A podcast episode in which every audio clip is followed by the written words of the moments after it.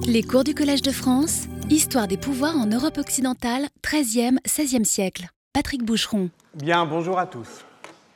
Deux heures cette fois-ci. Et après, c'est terminé. Entre, euh, au bout d'une heure, je m'en vais, je, me change et on fait comme si c'était la semaine suivante pour le podcast. hein. D'accord? Que de fois une robe de femme lui avait jeté au passage avec le souffle évaporé d'une essence tout un rappel d'événements effacés. De qui cette citation? De Marcel Proust, bien entendu. Eh bien non. On lit cette phrase dans Fort comme la mort de Maupassant. On la lit, oui, mais entre-temps, on a lu Proust, ou au moins on en a entendu parler. Disons que Proust est passé par là. Une fois établi que son auteur, Maupassant, n'avait aucune influence sur Proust, il faut bien admettre que le texte que l'on lit n'est pas un texte de Maupassant, mais un texte de Maupassant lu par des lecteurs d'aujourd'hui qui lisent après Proust et à bien des égards d'après Proust. Donc par conséquent, même si, euh, encore une fois, le fait qu'on ressente une ressemblance, et c'est de cette ressemblance dont on aura à parler euh, aussi aujourd'hui de différentes manières entre ces deux textes, l'essentiel c'est qu'il y a un texte nouveau qui surgit dans le premier par anticipation du second. L'essentiel c'est de comprendre que ce texte nouveau n'existerait pas sans celui qui lui succède. Donc, on peut dire qu'il le plagie par anticipation. C'est ce que Pierre Bayard appelle effectivement dans un livre paru en 2009 sous ce titre Le plagiat par anticipation. Dire que Maupassant a plagié Proust par anticipation est, pour le critique Pierre Bayard, une manière de faire jouer une fiction théorique à la mode euh, oulipienne. C'est sa méthode. Il euh, améliore des œuvres ratées, il décrit comment le Titanic fera naufrage, il se demande ce qui se passerait si les auteurs changeaient d'œuvre ou les œuvres d'auteurs. Je cite là quelques-uns des titres de ses derniers livres. Bref, il fictionnalise la fiction. Et au-delà du syllogisme ou du comique de la, démonstration par l'absurde, le plagiaire par anticipation n'est rien d'autre qu'un précurseur en temps, mais cela était déjà à l'œuvre dans le célèbre essai de Borges Kafka et ses précurseurs, que l'invention des devanciers est une sorte de coproduction entre l'auteur et son lecteur. Et comme le lecteur, évidemment, vieillit, eh bien, euh, ces devanciers euh, peuvent euh, également circuler dans le temps. Bon, nous le savons bien, la confiance en la capacité prémonitoire de la littérature est l'un des effets de la croyance littéraire. Pourtant, la littérature ne prédit pas plus l'avenir qu'elle n'en prévient les dangers. Et voilà pourquoi la critique littéraire de l'anticipation ne peut être au fond qu'une anticipation de l'après-coup. Si l'on pense par exemple, et on le pense aujourd'hui, que les fictions politiques de Kafka ou d'Orwell préfigurent une politique à venir, donc sont des fictions politiques au sens où euh, on a tenté de les saisir cette année, c'est parce que nous vivons aujourd'hui une situation politique en tant que nous sommes préparés à les reconnaître comme ayant déjà été expérimentées par avance dans des fictions politiques. Et c'est donc au fond toute cette hypothèse que j'ai souhaité euh, traiter euh, cette année. D'ailleurs, ce que je ferai euh, au fur et à mesure de mon propos, c'est sinon de répondre, mais enfin en tout cas d'évoquer les différentes réactions que j'ai pu euh, recevoir à ce cours, puisque j'avais ouvert une, adresse mail qui était dédiée à, cette, ce dialogue.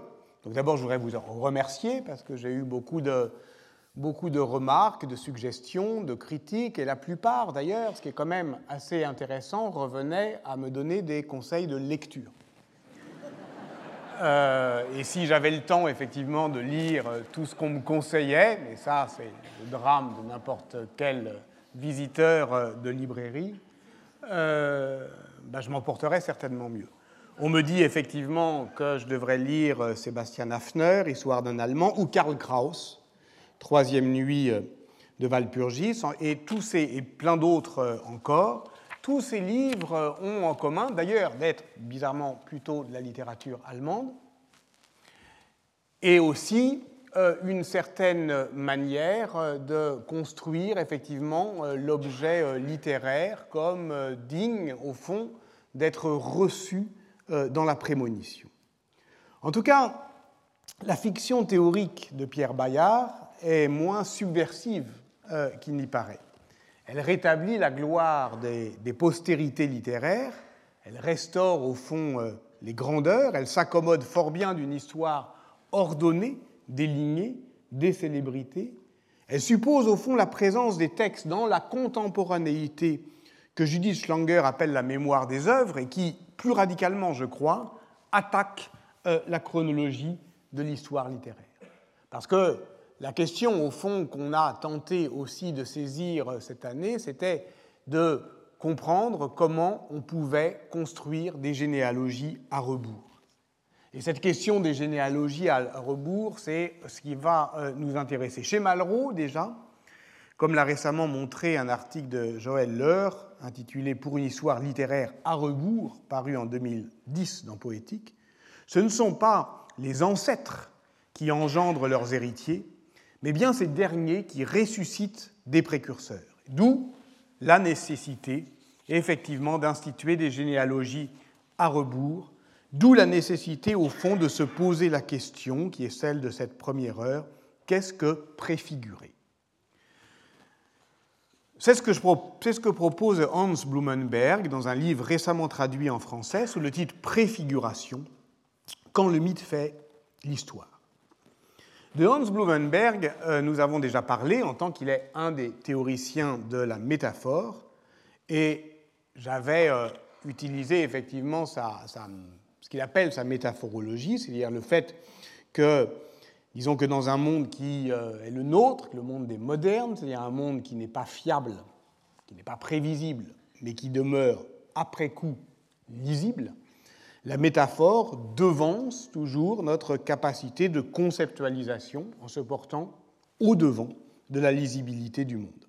Et c'est en ce sens qu'on a pu parler ensemble de métaphore eucharistique, et c'est en ce sens aussi que la philosophie de l'histoire de Blumenberg, qui est une philosophie de la modernité, débouche sur une théorie de la préfiguration.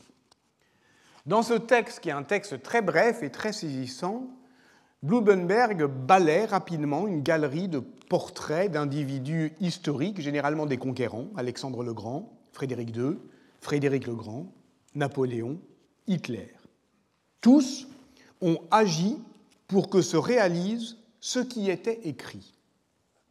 Tous donc avaient la croyance très répandue chez les hommes de pouvoir qu'en mettant leurs pas dans ceux d'un prédécesseur prestigieux, ils ne sauraient se tromper de stratégie. Je cite Blumenberg, le recours à la préfiguration est censé garantir à l'action la certitude de la décision, rendre impossible son interruption mais donner aussi un caractère définitif à son résultat, du fait qu'elle ne se perd pas dans les voies de l'arbitraire personnel.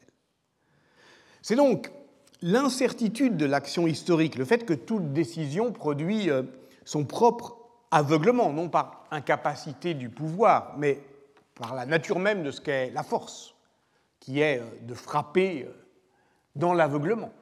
Au moment où on frappe, on ferme les yeux, et donc, par conséquent, on est dans cette indétermination euh, du politique.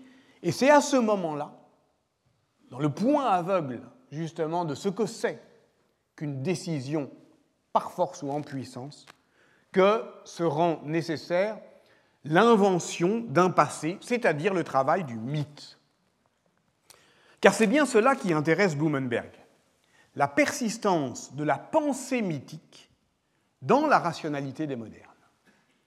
Et ce court texte est un euh, chapitre abandonné de son livre monumental, Arbeit am Mythos, Travail sur le mythe, 1979. Et je dirais que c'est d'ailleurs au sens propre euh, une chute, un, texte qui a chu et qui, et qui est tombé par découragement, je cite Blumenberg, d'avoir à se souvenir encore et encore de Hitler.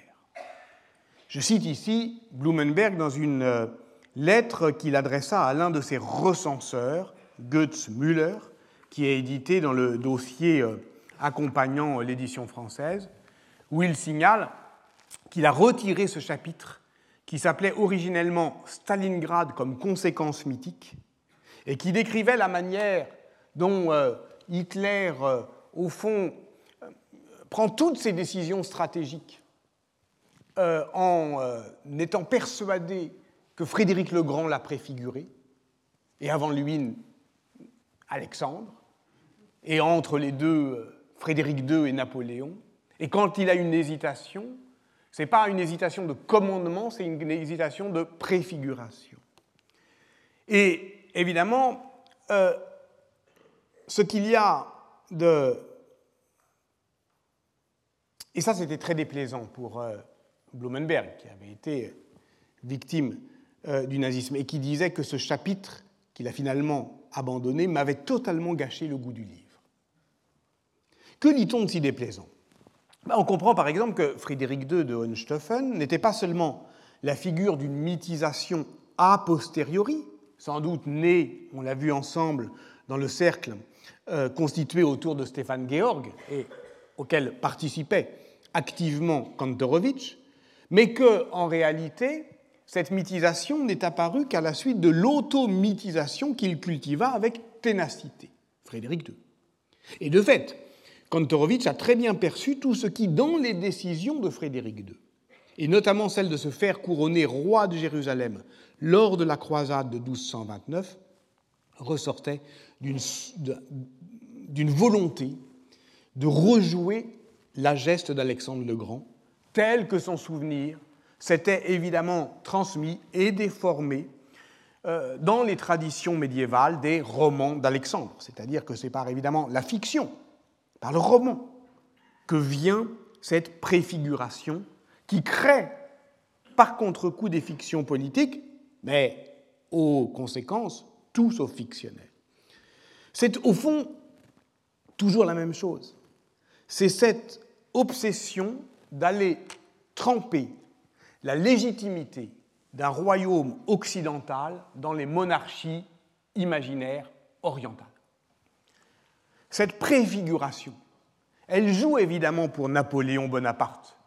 Quelle autre rationalité politique on y pourrait trouver dans l'expédition euh, d'Égypte de 1799 si, elle ne s'expliquait pas par cette croyance qu'il exprimera lui-même il faut aller en Orient, toutes les grandes gloires viennent de là. Donc, Napoléon est aussi, alors on dirait platement, un nouvel Alexandre, non pour son éphémère conquête de l'Égypte, mais parce qu'il cherche dans ce réservoir d'imaginaire politique le tremplin pour relancer sa propre conquête, donc toujours euh, dans le sens euh, euh, mythique de l'histoire. Alors je n'aurais évidemment pas euh, l'outrecuidance de parler en ces lieux où Pierre Briand a enseigné plusieurs années de la mémoire d'Alexandre le Grand dans la culture politique européenne. Je me contenterai de vous renvoyer à la somme qu'il vient euh, de publier en folio Histoire, Alexandre, exégèse des lieux communs. Vous savez que le conquérant macédonien est évidemment le personnage historique qui a le plus alimenté cette construction mythologique de la préfiguration. Je me contenterai de, prendre euh, qu'un seul exemple, sans doute pas le plus attendu, pour tenter de comprendre comment cette dynamique de préfiguration s'articule avec la puissance fictionnelle de la création littéraire. Je partirai du personnage du sultan Baybars, cinquième de la dynastie des Mamelouks turcs d'Égypte, ou Baris, fondé en 1250 et qui régna jusqu'à l'avènement des Circassiens en 1382. Baybars règne 17 années, de 1260 à 1277, et ces 17 ans du sultan d'Égypte sont caractérisés par une intense politique de l'image. Et la question, qui est toujours la même, qui est celle qui m'avait amené devant vous, c'est comment un souverain s'impose-t-il à la légende, c'est-à-dire comment il devient de son vivant même un personnage de fiction? Pour rendre compte euh, de ce règne, Jacqueline Sublet a traduit trois vies. Et faute évidemment de compétences linguistiques, c'est sur cette euh, édition euh, critique, ce recueil de traductions, que j'appuierai ici les quelques remarques qui suivront. Trois vies. Trois vies de Baïbars. La première est une œuvre apologétique. Elle est due à Ibn al-Zahir, qui est secrétaire de la chancellerie sultanienne, qui est né au Caire en 1223, qui commence la rédaction euh, de la vie du prince de son vivant, et son œuvre s'intitule littéralement Le jardin resplendissant, histoire du souverain magnifique. Bon, c'est une œuvre apologétique, euh, tout ce qu'il y a de plus classique à ce moment-là. La deuxième vie est celle du grand historien égyptien Makrizi, qui est né au Caire en 1364, qu'on est 130 ans après, juriste, préfet des marchés, administrateur, qui écrit à la fois une description de l'Égypte et une chronique des dynasties ayoubides et mamelouks. Et ce qu'il observe, c'est la reconstruction impériale du destin sultanien. Et cette deuxième vie est évidemment importante pour comprendre, au fond, la vie posthume impériale de Baïbars. Mais il faut euh, l'accorder avec une troisième, au statut euh, littéraire beaucoup plus incertain, puisqu'il s'agit du roman de Baïbars, Sirat Baïbars, dans sa version syrienne, qui date de l'époque ottomane. C'est un recueil de légendes populaires qui présente des aventures picaresques d'un personnage dont les origines nobles lui promettent un grand destin, mais qui a sans doute besoin de ses compagnons pour se tirer d'affaire. Les titres des livres, qu'on peut lire encore euh, aujourd'hui, hein, qui sont en poche chez Babel, Les enfances de Baïbars, Fleurs des truands, Les bas-fonds du Caire, La trahison des émirs, Meurtre au hammam. L'univers est ici euh, restreint en un espace très resserré, mais encombré. Tout se passe au Caire en quelques jours. Et de ce point de vue, évidemment, les romans de Baïbars peuvent se rapprocher des Mille et une nuits. Les 160 contes qui composent le recueil anonyme des Mille et une nuits, ou 190 si l'on intègre les principales histoires enchâssées euh, dans d'autres récits, ont à ce point essaimé euh, dans l'imaginaire mondial que l'on oublie, si ce n'est évidemment les spécialistes, de leur assigner une origine euh, géographique ou historique précise.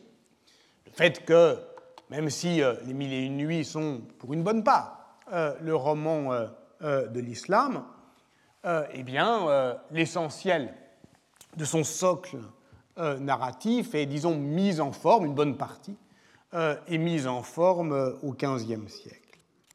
Et c'est, d'une certaine manière, même si là encore les romans de Baïbar sont un inépuisable réservoir d'imaginaire et une tradition continuée, un peu la même chose. Et on peut s'étonner effectivement de voir euh, des historiens, pas seulement faute de mieux, parce que Baïbars est un sultan qui est très documenté, considérés sinon comme source historique, du moins comme ressource de construction de l'image, les romans de Baïbars. Ne serait-ce que parce que on y voit le héros toujours affublé d'un personnage rusé qu'on appelle le hayar. C'est une figure de la dérision, et c'est de cela aussi dont on aura à parler la deuxième heure, la dérision, c'est-à-dire le double parodique de l'aventure politique. Toi par le courage, moi par la filouterie, ne cesse de dire Baïbars à son double ironique. C'est une amitié de combat qui est née d'une rencontre de hasard, et le personnage vient parfois de la pègre. Il permet d'alerter le souverain sur ses devoirs, il supporte un discours de satire sociale. Et c'est ça, évidemment, euh, la question de la domestication euh, politique de la dérision euh, qui nous intéresse parce que une de nos inquiétudes au début du cours, c'était de savoir s'il pouvait y avoir, si la dérision politique pouvait avoir quelques pouvoirs dissolvants sur les gouvernements méchants. Et on voit bien que dans la capacité qu'ont les princes à devenir de leur vivant même des héros de fiction, ils n'y rentrent pas seuls, mais ils y rentrent avec leur double ironique qui est d'une certaine manière le meilleur euh, garde du corps de leur vie posthume. D'ailleurs, l'inversion est une constante de l'aventure dans les romans de Baybars.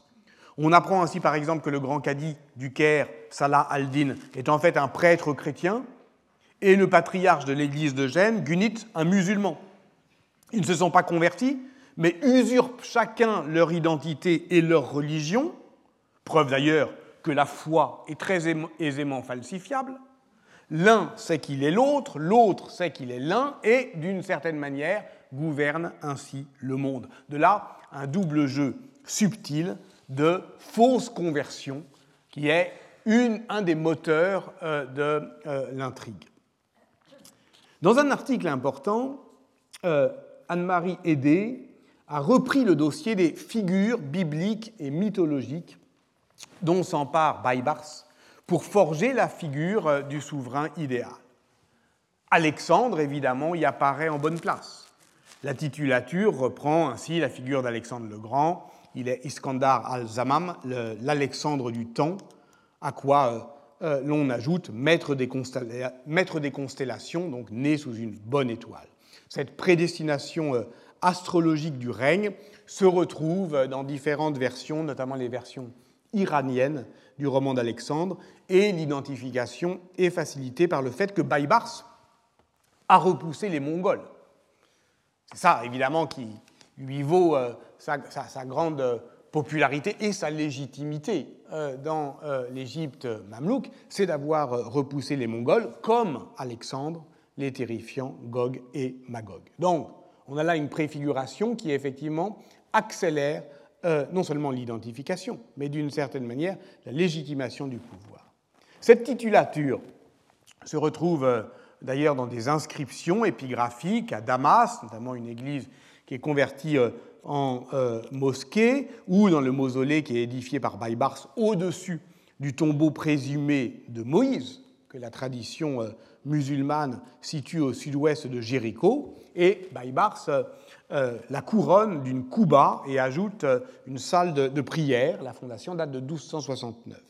L'inscription met d'ailleurs l'accent sur la lutte contre les infidèles et les Mongols. Donc, le lien entre Moïse, Alexandre et Baïbars réside là, et cet empilement, on peut le décrire effectivement du point de vue euh, monumental, hein, tombeau présumé de Moïse, mais aussi euh, euh, dans son versant textuel, parce que les versions euh, syriennes du pseudo-calistène, qui est l'origine en fait des romans d'Alexandre, affublent souvent Alexandre d'un compagnon, lui aussi, son, son, cuisinier, qui est appelé André, et que la tradition musulmane nomme Al-Hadir.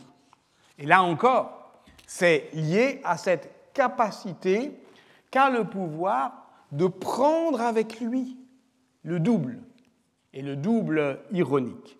Parce que Baybars a eu son Al-Adir.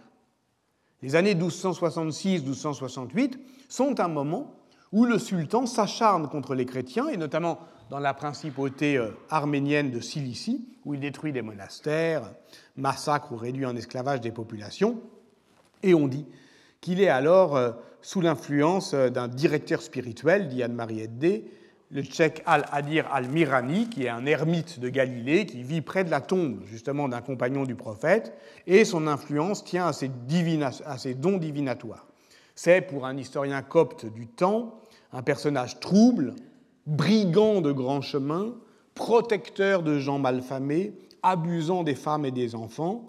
Alors évidemment, cette hostilité des chrétiens euh, s'explique. Euh, c'est Al-Adir qui va faire démolir euh, l'église de la crucifixion de Jérusalem à l'intérieur du Saint-Sépulcre en assassinant le desservant. Et c'est lui qui va détruire à Damas en 1271 la grande synagogue durant le ramadan en y faisant donner une fête qui se termine en orgie. Donc il est quand même un candidat assez crédible à, au retour effectivement de ce double maléfique qui revient dans toute la littérature. Mais Évidemment, ce qui est intéressant, c'est qu'à partir du moment où, en 1273, date de la disgrâce de Al-Haïdir, qui est liquidé par Baybars. Il y a une, incertitude politique parce que son entourage euh, veut le tuer et Baybars euh, écoute la prédiction de son devin, le terme de ma vie est proche du tien. En 1277, au retour d'une expédition au pays des Roms, Baybars décide de, le faire libérer, mais le vizir l'a fait étrangler dans sa cellule et de fait, il meurt effectivement 20 jours plus tard. Alors, vous voyez que, au fond, euh, cette puissance mythique euh, fait que, pour saisir euh, les personnages de Baybars, tous les personnages qui font, je dirais, la consistance mythologique de Baybars, ben, il n'y a pas qu'Alexandre. Parmi les figures bibliques et mythologiques dont s'empare Baybars pour forger cette figure de souverain idéal, on retrouve notamment les personnages de Abraham, de Moïse et de Salomon, ce dernier étant largement islamisé. La royauté salomonienne est sans doute le modèle biblique le plus prégnant politiquement dans les royaumes chrétiens. On pourrait convoquer ici euh, l'exemple castillan, et notamment euh, euh, la figure d'Alphonse X de Castille, qui règne de 1252 à 1284, et on va le faire, mais on pourrait aussi également évoquer l'Éthiopie, qui est le modèle de la royauté sacrée, le Négus, roi des rois, prétendant y descendre du fils qu'aurait eu le roi Salomon et la reine de Saba, Ménélique, à qui Dieu aurait confié la mission de faire de l'Éthiopie une nouvelle Israël. Or, le problème, c'est que la figure salomonienne est d'un usage délicat. Ça, Marc Bloch l'a montré dans un article très singulier et très attachant qui est paru en 1925 sous le titre La vie d'outre-tombe du roi Salomon. Parce que Salomon, bah, vous connaissez le jugement de Salomon, c'est l'incarnation du roi sage et juste, mais c'est aussi dans la Bible latine un souverain dépravé, pourvu euh, de 700 épouses, de 300 concubines, et en plus, les traités pseudo-épigraphiques grecs des premiers siècles de notre, ère, ainsi que la tradition juive rapportée par Flavius Joseph et abondamment exploitée dans la littérature médiévale à partir du XIIe siècle, en font un roi exorciste et magicien. Et donc il faut se, débrouiller avec euh, tout cet héritage. Il faut savoir discriminer l'héritage. On ne peut pas tout euh, laisser disponible à la préfiguration. Alors Jean-Patrice Boudet, par exemple, a étudié euh, la manière dont les souverains usaient de cette figure salomonienne capable de contraindre les démons à lui obéir. Par exemple, justement, je l'ai dit dans la monarchie castillane d'Alphonse X, comme monarchie salomonienne.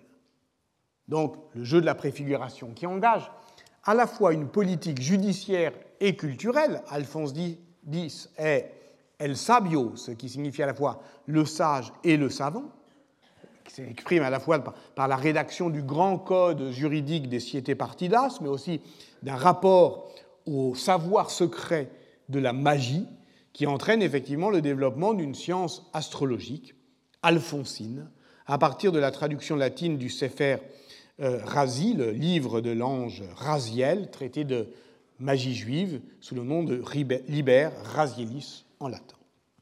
On retrouve donc, par rebond d'ailleurs, la même dimension salomonienne au XIVe siècle, tant dans la figure du roi Robert de Naples que dans celle, plus connue en France, de Charles V.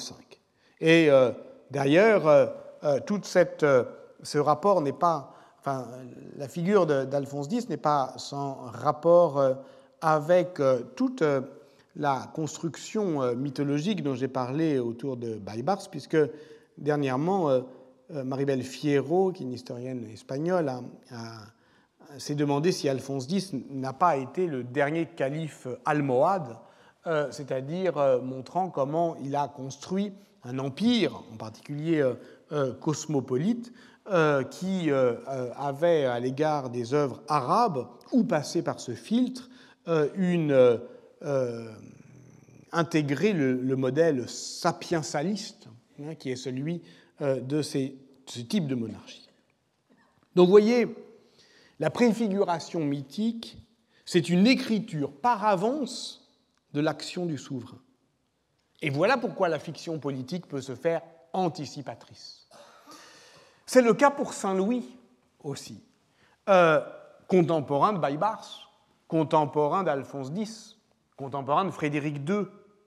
Comme l'a montré Jacques Le Goff, au fond, euh, évidemment, euh, dans la figure de Saint Louis, les figures, les personnages davidiens, salomoniens, sont utilisés pour alimenter le légendaire monarchique, mais la nouveauté, c'est l'assimilation entre Louis IX et Josias.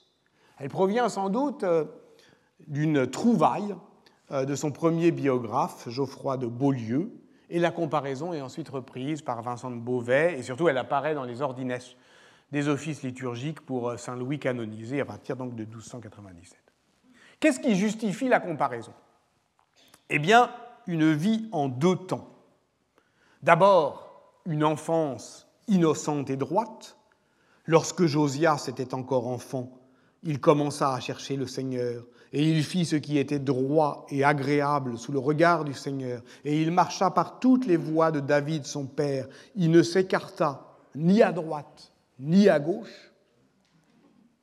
C'est donc un enfant couronné, Josias a huit ans, un enfant couronné mais sage, un puer senex sur le modèle hagiographique, qui ne s'éloigne pas de la voie tracée par ses ancêtres. On retrouve là ni à droite ni à gauche. On retrouve là effectivement la, définition de ce que c'est qu'un rex, un roi. Rex a rexte regendo, est dit roi celui qui régit droit, qui va sans dévier, cette rectitude royale, cette tension vers un projet déjà programmé, mais pleinement assumé, sans repentir, sans écart, cet enfant roi, innocent et droit, Louis IX a voulu l'être. Il l'a assumé pleinement.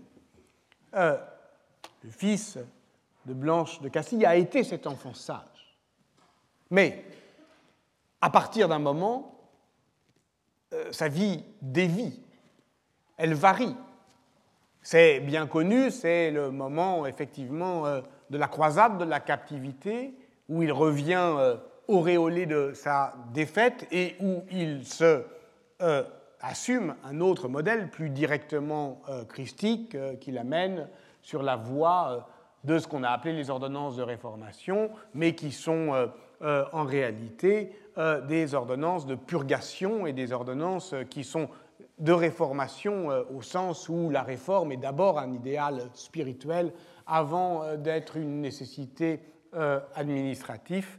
Et tout cela a bien été montré. Et tout cela intervient la 18e année de son règne, comme ce que dit la Bible dans le deuxième livre des rois, 22-23, pour Josias à la 18e année de son règne, il fait restaurer le temple, il y retrouve le livre de la loi.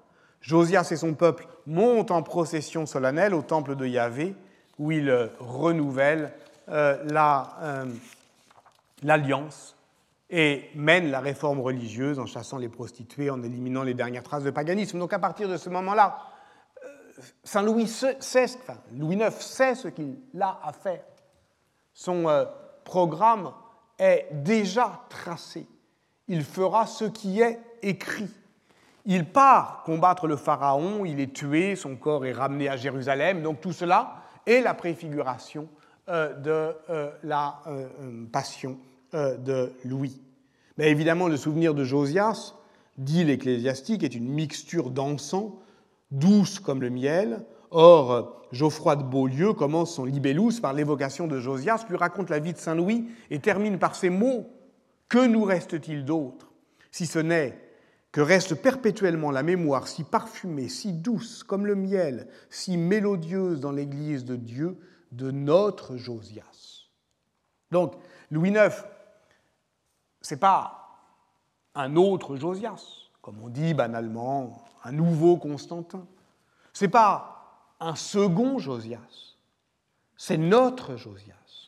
Et cela au fond, ça veut dire qu'il est de notre temps, il est à nous, mais il nous a permis de revivre une histoire sainte.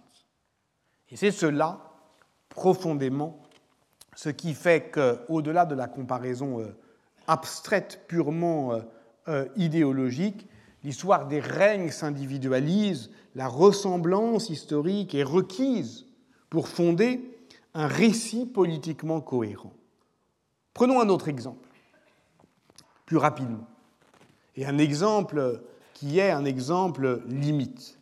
La figure du conquérant Attila est réinvestie au XIIIe siècle par l'historiographie hongroise pour en faire une figure tutélaire. Et Dina Bozoki l'a montré euh, dans euh, un volume euh, paru il y a quelques années, il y a dix ans, sur les royautés imaginaires. L'identification des Huns et des Hongrois apparaît en Occident au temps des, incursions hongroises du IXe siècle, et les chroniqueurs hongrois reprennent cette affirmation, désignant le château de Buda comme celui d'Attila, mais c'est en fait à la fin du XIIIe siècle qu'un historien hongrois du nom de Simon Kézaï, qui fut clerc à la cour du roi Ladislas IV, écrit dans ses Gestes des Hongrois, rédigés entre 1282 et 1285, une légende d'origine des Huns et des Hongrois glorifiant leur passé commun.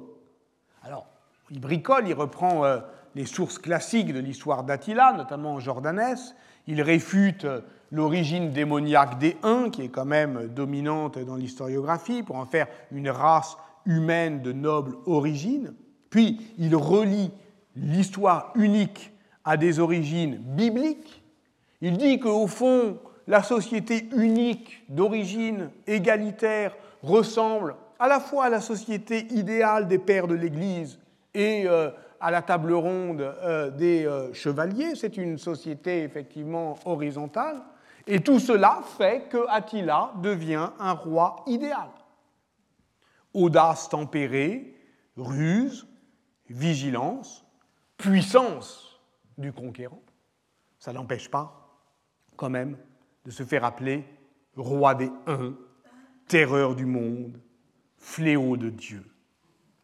Est-ce cela le rouage du grotesque dans la mécanique du pouvoir, pour parler comme Michel Foucault, la maximisation des effets de pouvoir à partir de la disqualification de celui qui les produit, dont il parlait dans son cours de 1974 sur les anormaux, citant comme éclatant exemple de cette souveraineté infâme Héliogabale et Néron Oui, sans doute.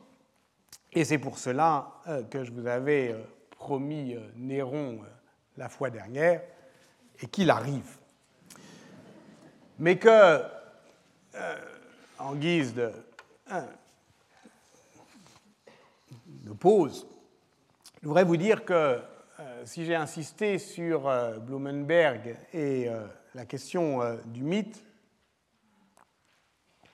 c'est parce qu'au fond, parmi tout ce qui m'a été suggéré, et à juste titre d'ailleurs, la critique, ou en tout cas la suggestion la plus récurrente, portait au fond sur le fait que jusque-là, on avait évité le problème du mythe. Or, effectivement, euh, on ne peut pas totalement, me dit, euh, euh, m'écrit récemment étudiante à Johns Hopkins, on ne peut pas évoquer la question, ne pas évoquer la question du mythe, de la mythologie, de son rapport à l'histoire. Et au fond, l'ensemble de ce dont on a parlé est peut-être lié à la triade fiction, mythe, histoire.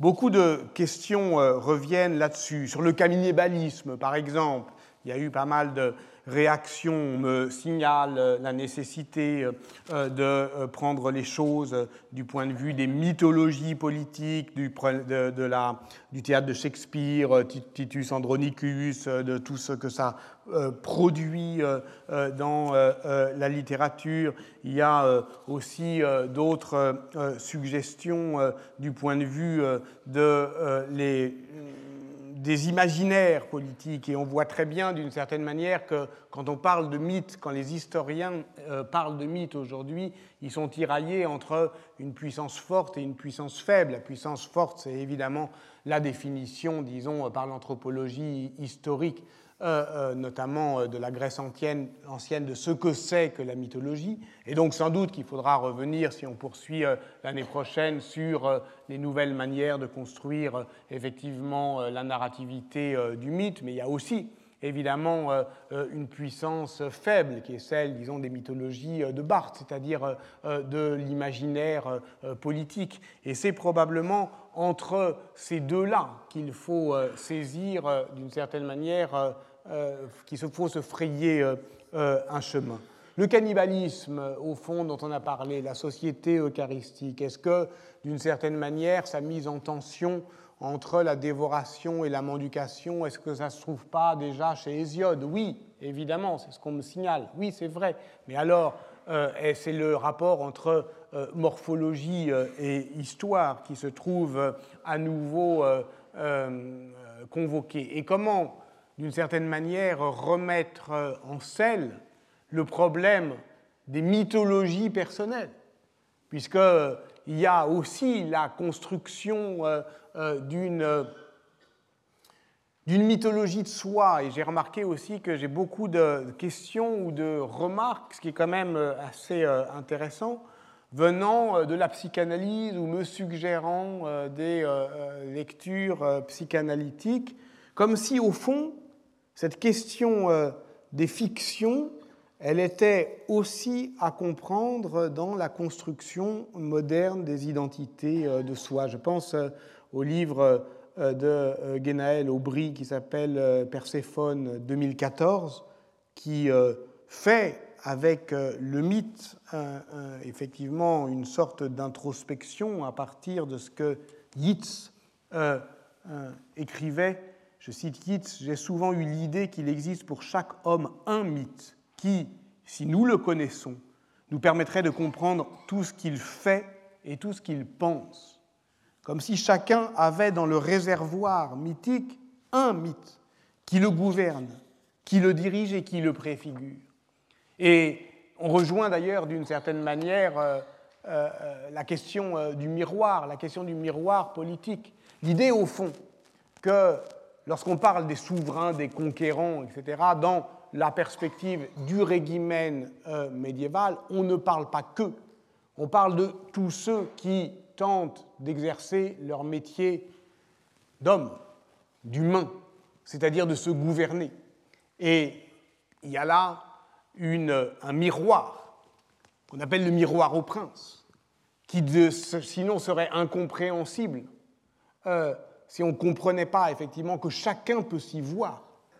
Il serait incompréhensible euh, de euh, saisir combien Gilles de Rome a pu être de Principium, un des best-sellers de ce qu'on appelle la littérature politique au Moyen Âge, mais qui est en fait la littérature tout court, en tant que chacun peut s'y mirer. Et voilà pourquoi ces histoires de puissance et de conquête ne sont pas seulement euh, destinées aux puissants. Voilà pourquoi, si elles puisent dans la mythologie, eh bien, euh, ces fictions euh, d'une certaine manière, concerne tout le monde, et voilà pourquoi je reçois tant de messages de psychanalystes.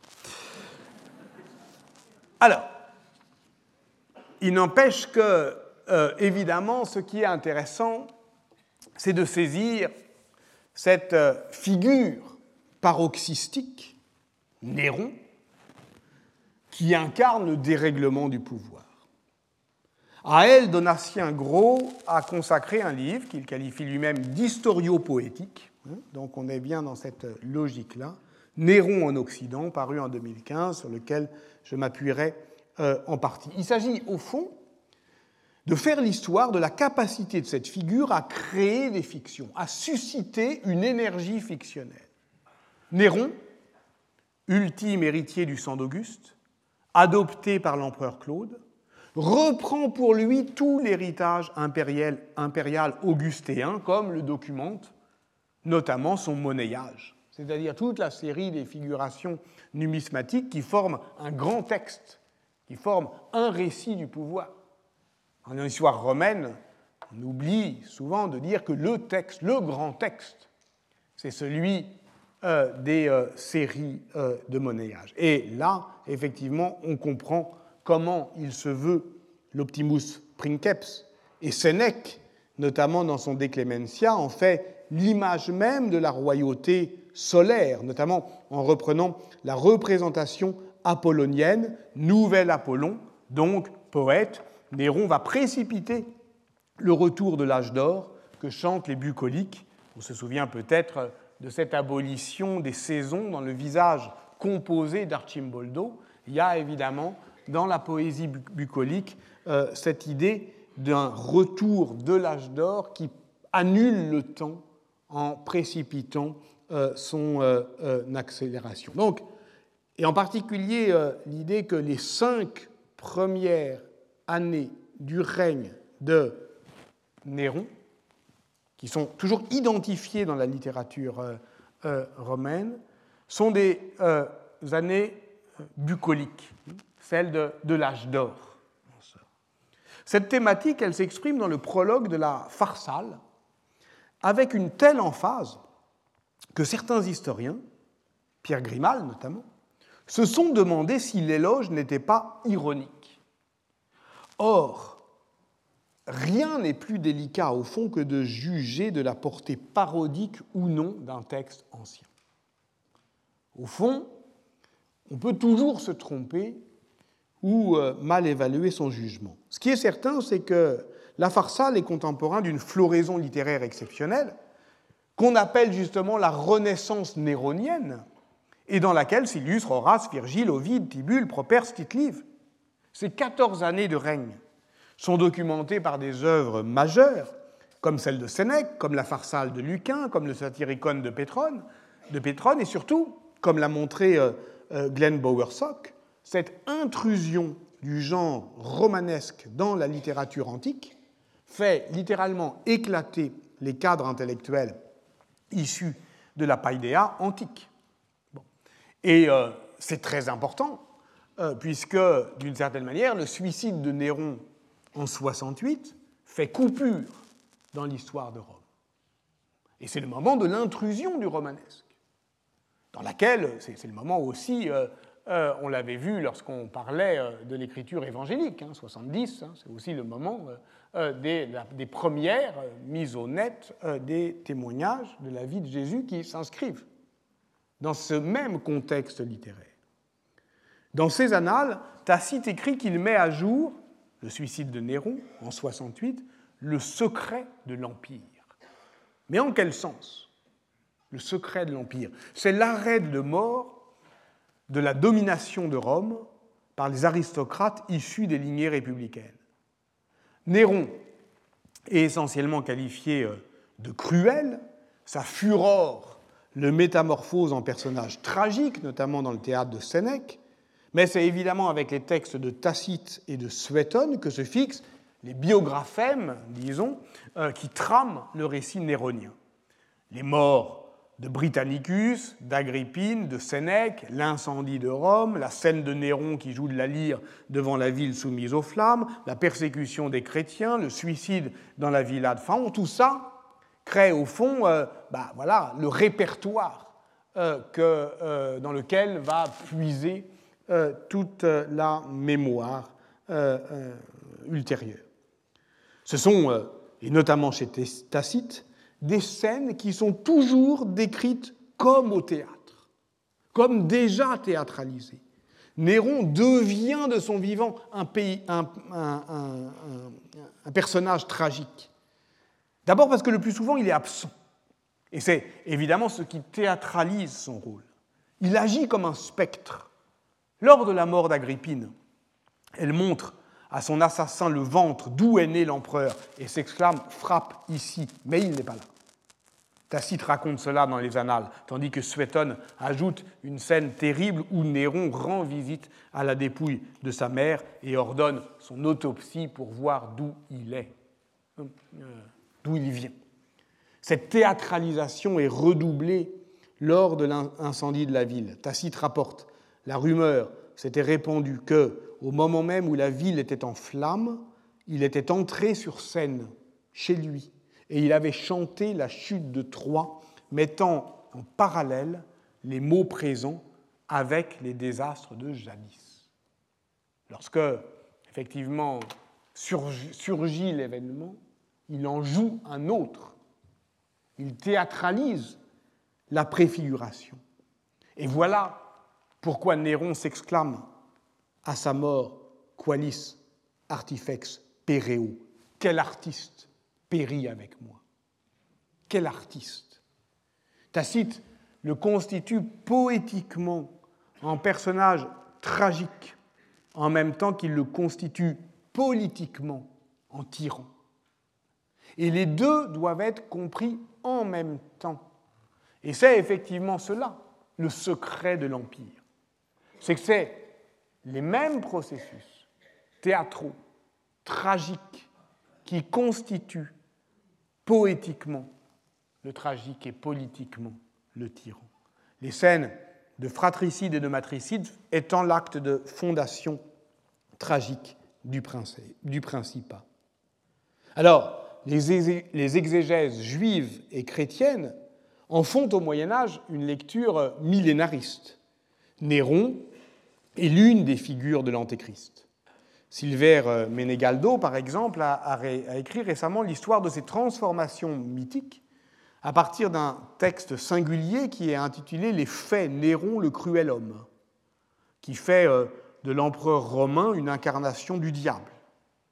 Là, on est dans une littérature euh, médiévale qui culmine au XIVe siècle dans un ouvrage anonyme appelé Noiron li Arabis, qui propose une sorte de syncrétisme de la détestation, puisque dans cette figure confluent Néron, Satan et Mahomet, donnant donc au lecteur un utile condensé de tout ce qu'il doit haïr. Cette veine fantasmatique, faisant de Néron un personnage antéchristique, se poursuit au XVIe siècle, notamment dans les tragiques euh, d'Agrippa euh, d'Aubigné.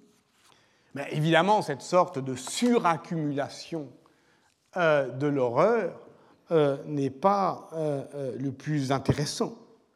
Le plus intéressant, c'est c'est de comprendre comment cet imaginaire fantasmé de la cruauté grotesque, on est bien dans le ressort grotesque du pouvoir, sert à penser la tyrannie médiévale.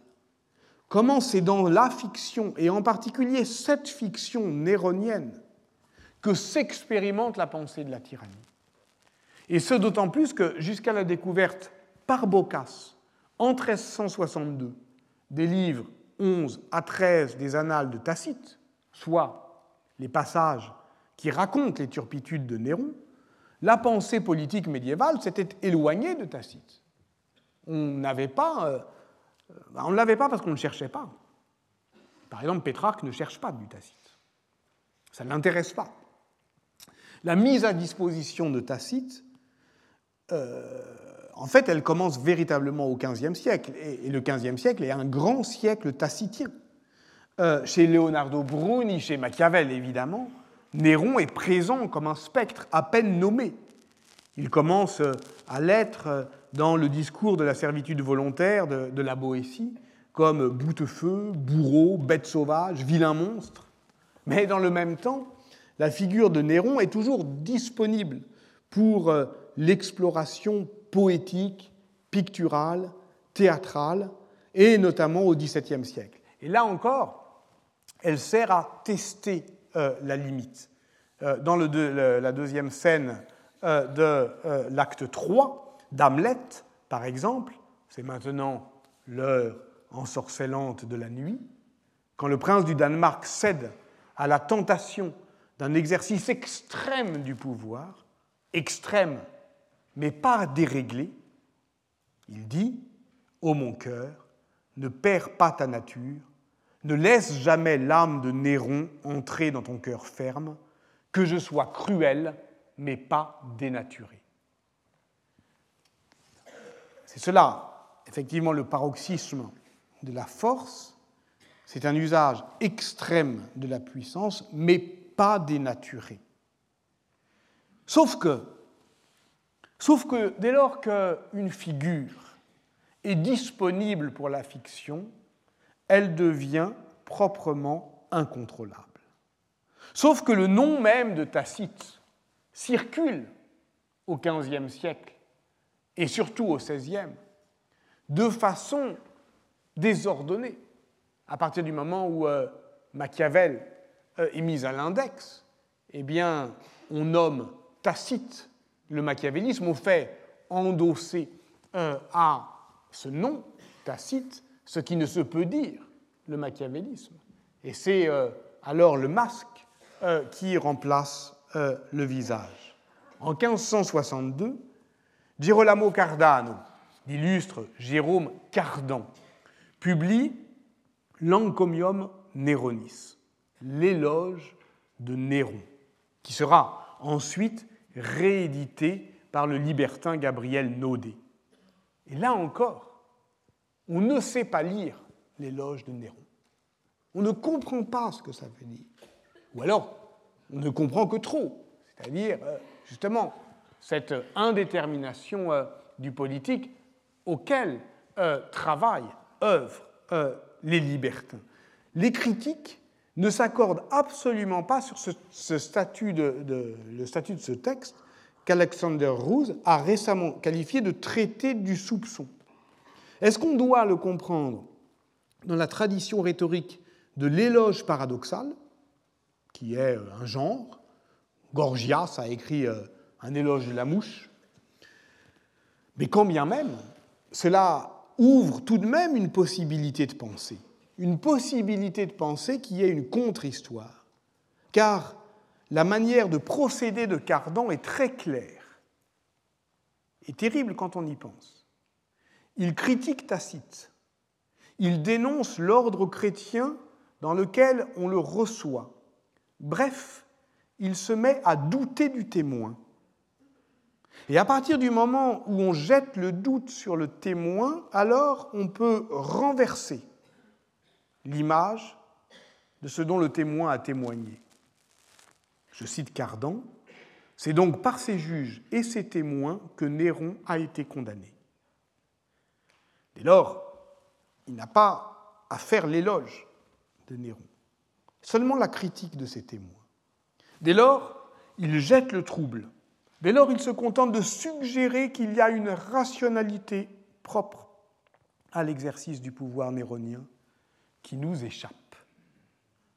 À partir de là, d'autres usages, proprement incontrôlés, se libèrent et qui ne se laissent assurément pas contraindre par les lieux communs tacitéens.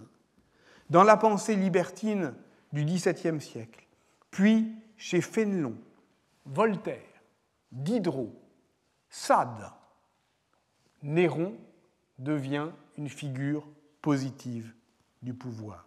Dans son histoire de Juliette, Néron et Machiavel confondent leurs traits pour devenir l'héroïne sadienne par excellence, la libertine Olympe borghèse, qui déclare à Juliette comme Néron quand il brûle à Rome, je veux être une harpe à la main sur un balcon d'où je découvrirai les flammes qui dévasteront ma patrie.